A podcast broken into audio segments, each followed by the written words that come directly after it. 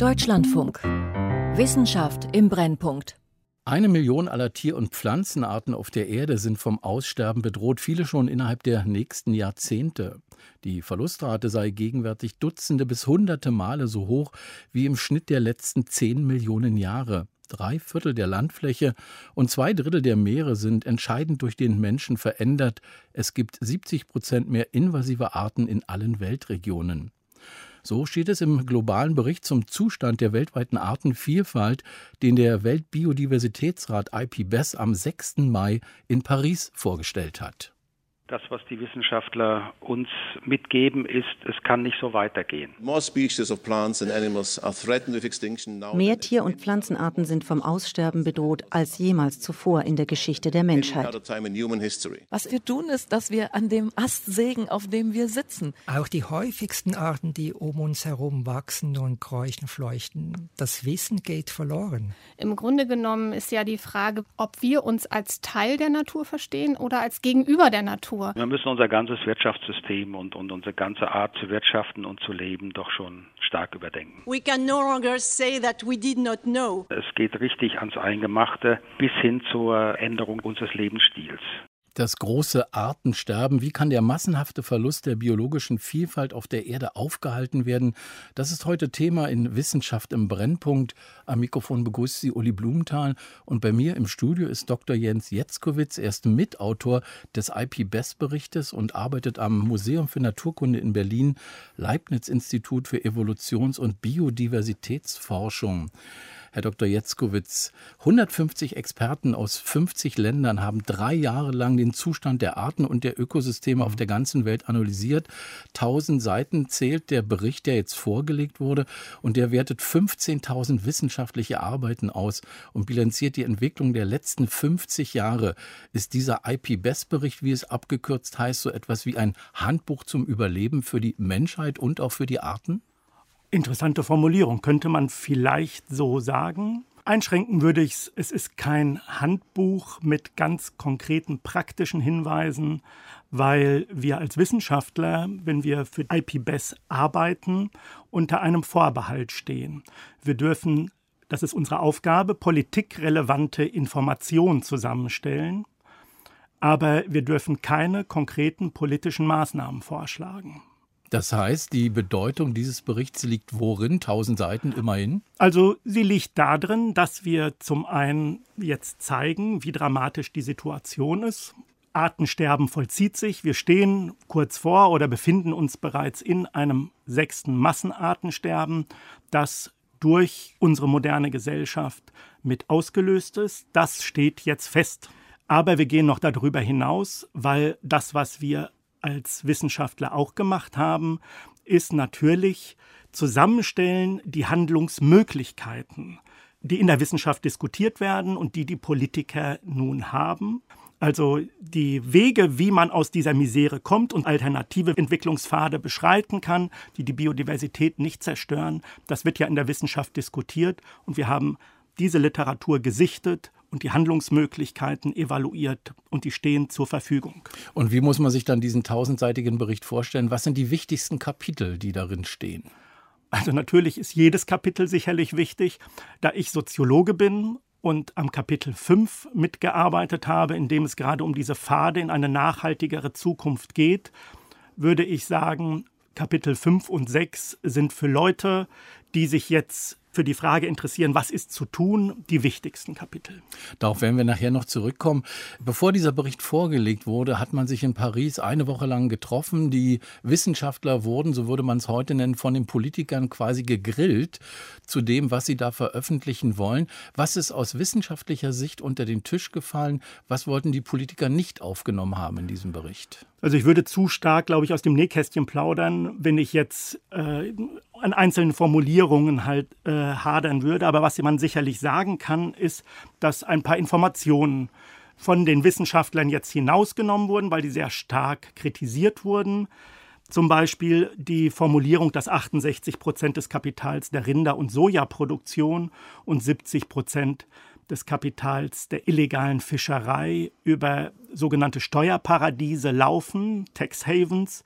Das ist herausgenommen worden Ebenso, dass die OECD-Länder 100 Milliarden Euro in umweltschädliche Landwirtschaft investieren, fehlt jetzt so im Bericht auch. Aber was wir dafür als Wissenschaftler gewonnen haben, ist die klare Richtung unserer Aussagen. Es gibt biodiversitätsschädliche Subventionen und genau die müssen wir streichen, wenn wir biodiversitätsfreundlich produzieren und konsumieren wollen. Hm, und wie beschreibt der Bericht des Biodiversitätsrates die Situation weltweit? Gibt es Hotspots, wo es besonders schlimm ist oder gibt es welche, wo das Artensterben nicht so dramatisch ist? Kann man das geografisch oder von den Arten irgendwie eingrenzen und einordnen? Also der Bericht liefert keinen Königsweg für den Weg in eine biodiversitätsfreundliche, ökosystemdienstleistungserhaltende, nachhaltige Gesellschaft. Man muss sagen, dass jede Region, jedes Land jetzt aufgerufen ist, vor Ort zu gucken, was ist zu tun. Und genau das ist das Komplizierte. Mit der CO2-Steuer oder anderen Reduktionsmaßnahmen von klimaschädlichen Gasen hat das IPCC eine konkrete Maßnahme, die halt verfochten werden kann. Biodiversität ist schwieriger zu regulieren ist eine komplexe Geschichte.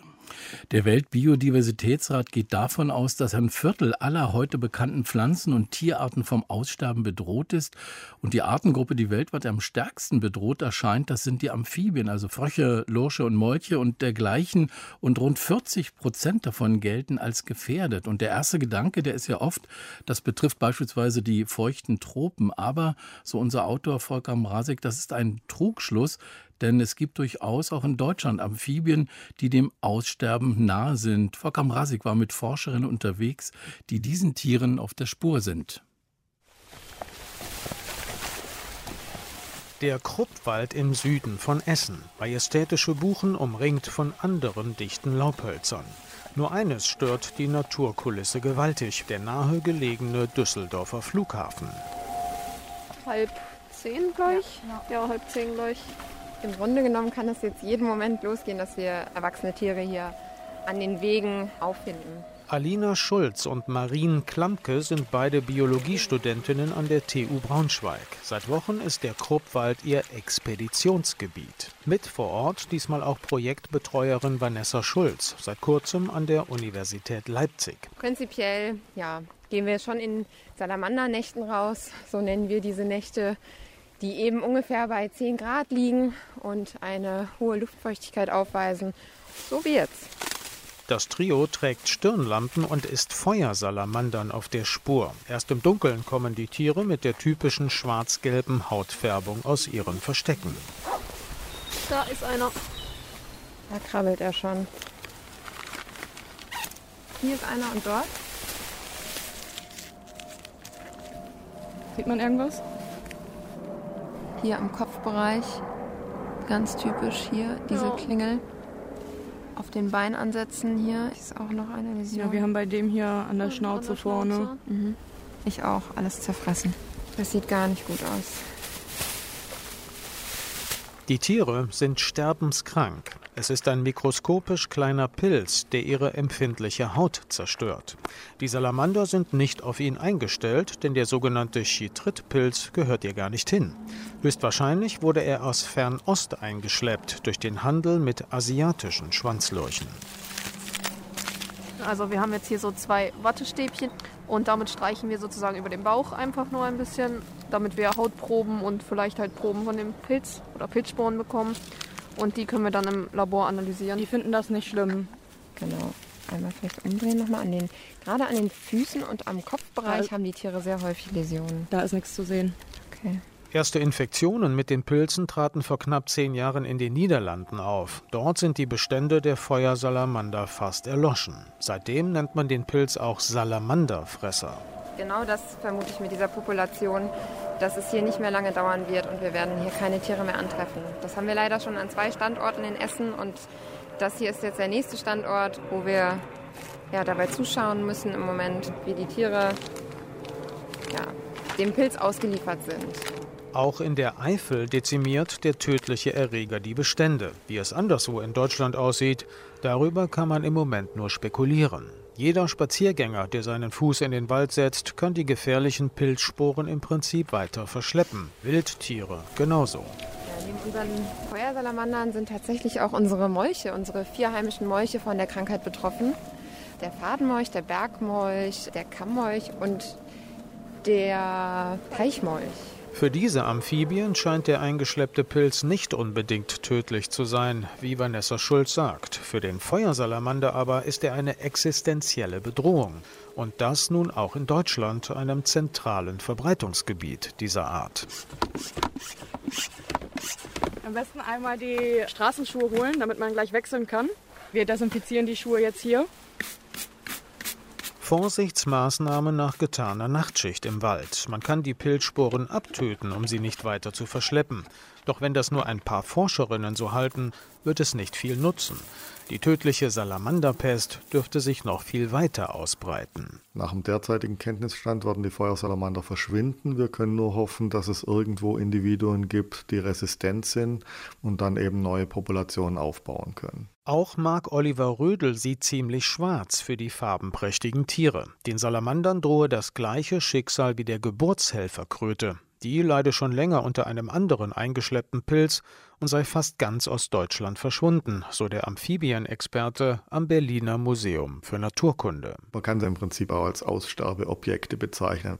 Ohne menschliches Zutun werden sich die Populationen nicht über längere Zeiträume halten können. Es beginnt damit, dass wir die Umwelt kaputt machen und es endet damit, dass Krankheiten die Arten vollständig ausnocken. Herr Dr. Jetzkowitz vom Museum für Naturkunde in Berlin. Was sind die Schlussfolgerungen aus diesem Weltbericht des Weltbiodiversitätsrates? Da ist die Rede von einem transformativen Wandel, der jetzt notwendig sei und erforderlich ist. Was muss man sich unter einem transformativen Wandel in Sachen Artensterben oder zur Begrenzung des Artensterbens vorstellen? Transformativ bedeutet eigentlich in dem Zusammenhang, dass Oberflächenkosmetik nicht ausreicht. Es geht um tiefgreifende Eingriffe in unsere Lebensweisen, in unsere Konsum- und Produktionsweisen, die die Biodiversität und die Integrität von Ökosystemen respektieren muss. Das Zerstören von Biodiversität gefährdet die Integrität von Ökosystemen und damit ganz zentrale Bereiche der Natur, die wir in unseren menschlichen Gesellschaften wie fraglos voraussetzen. Bodenbildung, Wasserfiltrierung, Luftreinhaltung, all das sind sogenannte Ökosystemdienstleistungen, die hängen von Ökosystemen ab und dafür ist die biologische Vielfalt ganz wesentlich. Dieser Begriff Ökosystemdienstleistungen, der ist ja in den letzten Jahren immer wieder diskutiert worden, mhm. auch im Zusammenhang mit dem Bienensterben. Es ist ja kein neuer Begriff, aber wer ist sozusagen der Treiber, wer ist der Antreiber oder wer sind die Antreiber? Ist es die Politik, ist es die Wissenschaft oder sind wir es als Verbraucher, die dort diese Transformation mit anstoßen? Tatsächlich muss man das auf ganz unterschiedlichen Ebenen diskutieren. Individuell kann man natürlich seine Konsummuster ändern.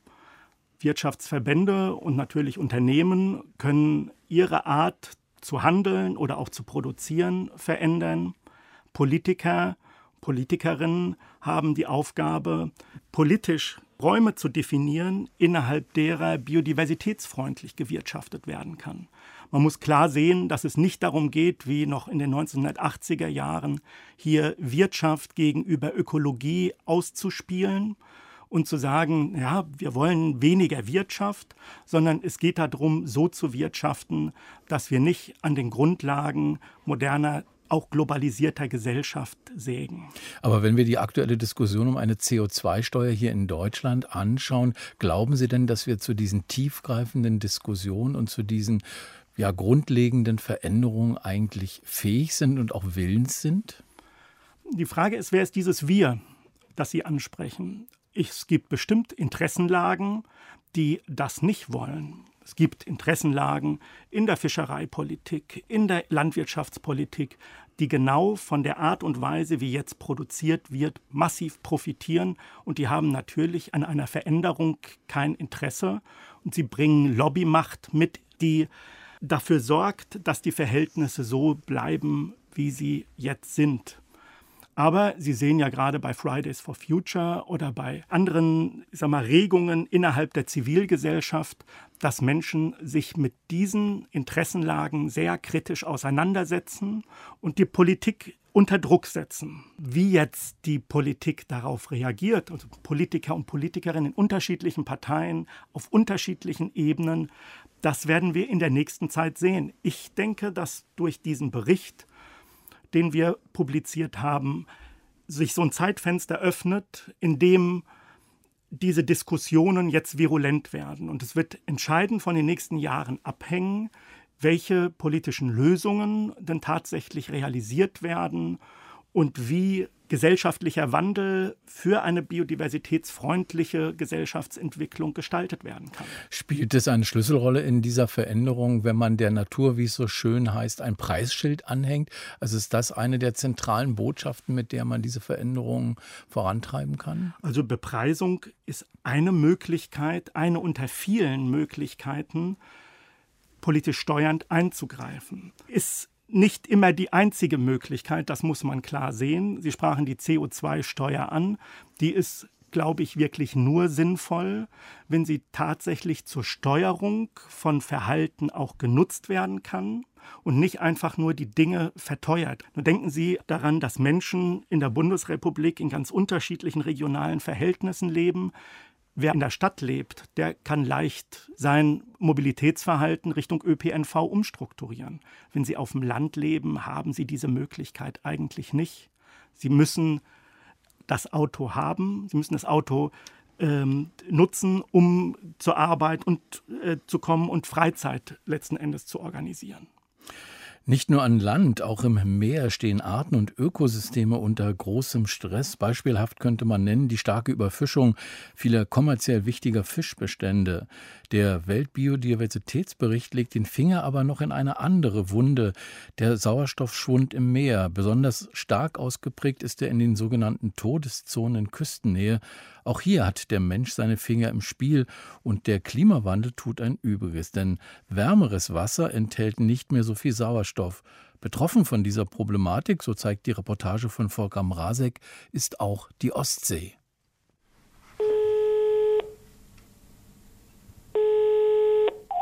Ja, hier ist die Elisabeth Mann-Borghese, Scholz. Ja, hallo Uwe, hier ist Michael Naumann aus dem Institut. Ich hallo, Micha. Hallo. Ich habe ja gesehen, ihr seid gerade im Bornholmskat unterwegs und ich hätte gern mal so die aktuelle Situation aus dem Arkona Becken. Elisabeth Mann-Borges, das war nicht nur die jüngste Tochter von Thomas Mann, so heißt auch das Forschungsschiff des IOW, des Leibniz-Instituts für Ostseeforschung in Warnemünde. Momentan gerade auf einer Expedition, die dazu dient, den Umweltzustand der Ostsee zu erfassen. Und da fahren wir halt alle unsere deutschen Staatsgewässer Bucht für Bucht ab, bis in die zentralen Gewässer hinein rund um Gotland. Michael Naumann koordiniert die Umweltüberwachung am IOW. Der Geograf ist zwar nicht selbst mit an Bord, es gibt aber eine Satellitentelefonverbindung zum Forschungsschiff und zu Siegfried Krüger. So, hallo Michael, ich bin wieder da. Der Ingenieur wacht über die Messsensoren, die immer wieder in die Tiefe abgelassen werden. Sauerstoffgehalt angucke, hm. dann ist der bis unten hin schon abnehmend. Wie hoch sind äh, die, die Sauerstoffwerte? Über 2 Milliliter? Wie hoch die Werte liegen. Ja. Die letzte Station war ja die 144. Ja. Da hat der Sauerstoffgehalt bis unter 4 abgenommen am Boden. Ja, okay.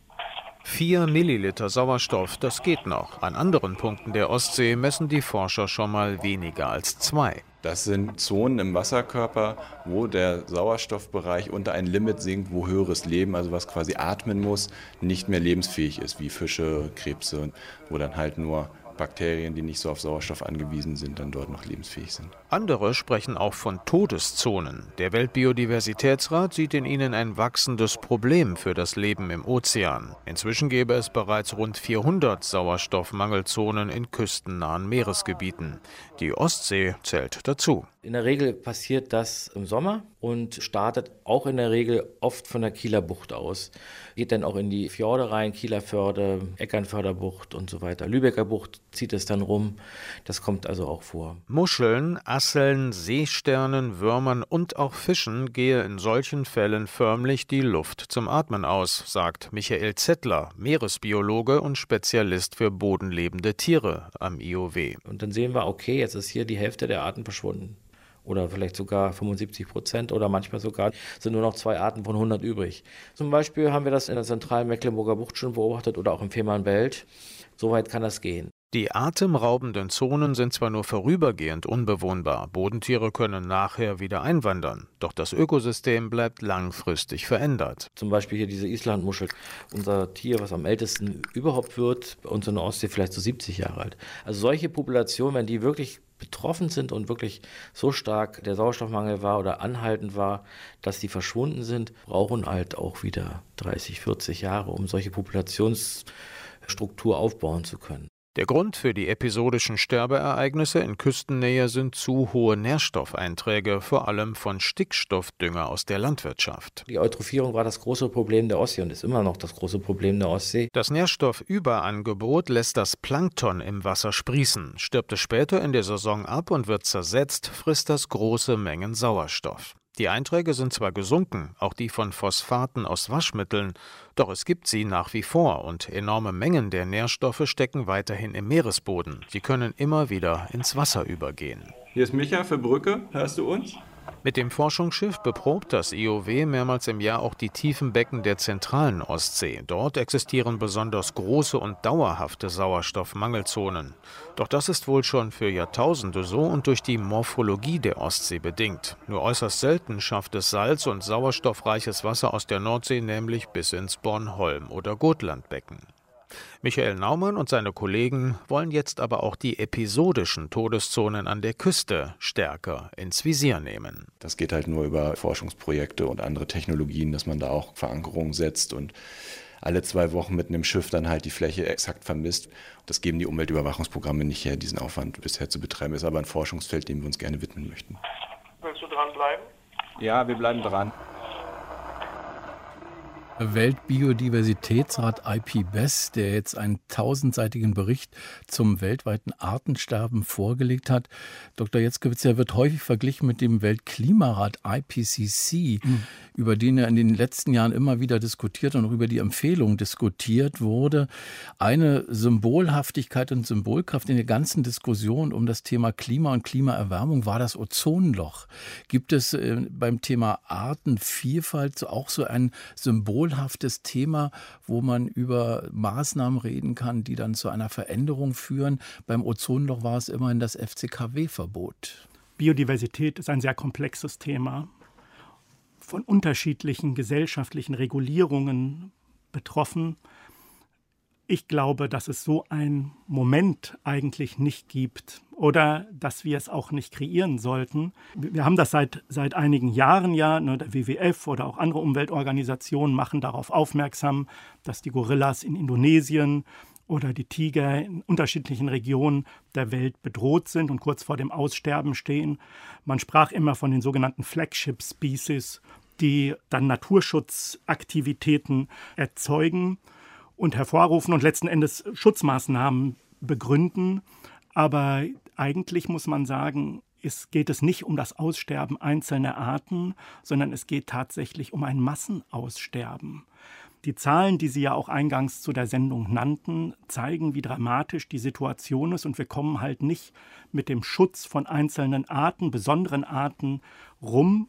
Genau deswegen würde ich sagen, muss man, muss man sich vielleicht von der Idee eines solchen zentralen Moments äh, verabschieden. Hm. Es wird also auch kein 1,5 Grad Ziel wie beim, bei der Klimadiskussion geben, wo man sagt, da wollen wir hin und diese und jene Maßnahmen sind der Weg dahin. Also was es sicherlich gibt, ist, und das, das haben wir auch in Szenarien im Bericht durchgerechnet, dass wir bis 2030 und dann später in der Vision bis 2050 projektieren, unter welchen Bedingungen denn der Trend zum Massenartensterben gestoppt und vielleicht sogar umgekehrt werden kann. Die einzigen Szenarien, die das tatsächlich hergeben, sind die, wo sich weltweit in der Wirtschaft Nachhaltigkeitskriterien durchsetzen. Nur unter diesen Bedingungen ist das möglich. Wir brauchen, so habe ich Sie auch verstanden, einen Systemwechsel weg vom ausschließlichen Ziel Wirtschaftswachstum hin zu einem nachhaltigen Wachstum. Wie kann man das attraktiv gestalten, diesen Wechsel? Also was können Anreize sein äh, und was macht es in gewisser Weise für uns, aber auch vor allem für die Wirtschaft lukrativ? Lukrativ ist sicherlich, dass es jetzt möglich ist, zum Beispiel in Osteuropa Hochmoore abzutorfen und das auf den deutschen Markt oder auf den westeuropäischen Markt zu bringen, was wir als Blumenerde hier in unsere Blumenkästen stopfen um Stiefmütterchen draufzusetzen. Dass das möglich ist, also dass es rechtlich möglich ist, macht es attraktiv. Für den Käufer ist es billiger, diese Erde zu kaufen als torffreie Erde. Ne, das setzt sozusagen die Konsumseite ins Werk, ne, wo, wo, sich Konsumenten dann sagen, ja, mehr zahlen für etwas und Hochmoortorf ist schon ne, für, für den Hobbygärtner äh, äh, schon sehr attraktiv, ein attraktives Mittel. Also diese Möglichkeiten, dass Biodiversitätszerstörung günstig ist und dass man daraus Produkte generiert, die der Käufer, die dem Käufer günstig angeboten werden können, das ist ein wesentliches Element, was umstrukturiert gehört. Das Finanzierungssystem insgesamt, Investitionen sollten zukünftig sich an den sogenannten ESG-Kriterien, also Environment, Social and Governance, orientieren, viel stärker als das derzeit der Fall ist. Auch da könnte die Staatengemeinschaft oder einzelne Regionen tatsächlich steuernd einwirken. Bei der Klimadiskussion ist immer wieder die Frage, wie können wir sie neu beleben, wie können wir sie neu gestalten. Welche Empfehlungen gibt der IPBES-Bericht für das Thema Artensterben? Gibt es da Ansätze zu sagen, wir müssen eine völlig neue Kommunikationsform finden, wir müssen anders miteinander darüber diskutieren, wir müssen neue Ansätze finden, um individuell, aber auch gesamtwirtschaftlich dieses Artensterben zu stoppen? Also das, was in der Diskussion jüngst auch in der Klimaschutzdiskussion ja immer wieder auftaucht, ist, dass man über andere Ideen des guten Lebens nachdenken muss, als die, die wir bisher haben. Dass wir das gute Leben nur durch Luxus, materiellen Luxus definieren. Das ist etwas, was im IPBES-Bericht tatsächlich auch auftaucht. Wir haben im Rahmen der ganzen IPBES-Community ganz stark die Berücksichtigung des Wissens von indigenen und lokalen äh, Gruppierungen, also äh, Menschen, die schon lange in bestimmten Regionen naturnah leben und wirtschaften. Und also nicht, dass das jetzt sozusagen, dass man das eins zu eins in moderne Gesellschaften übernehmen kann, aber dass man Vorstellungen vom Leben entwickelt, von einem guten Leben, das abseits der klassischen westlichen materiellen Wohlstandskriterien liegt, das ist etwas, was wir im IPBES-Bericht sehr stark machen. Das große Artensterben, wie kann der massenhafte Verlust der biologischen Vielfalt auf der Erde aufgehalten werden? Das war heute Thema bei Wissenschaft im Brennpunkt. Im Studio war Dr. Jens Jetzkowitz, Mitautor des IP-BEST-Berichtes vom Museum für Naturkunde in Berlin, Leibniz-Institut für Evolutions- und Biodiversitätsforschung. Die Reportagen stammten von Volker Mrasik. Mein Name ist Uli Blumenthal. Ich wünsche Ihnen noch einen angenehmen guten Abend.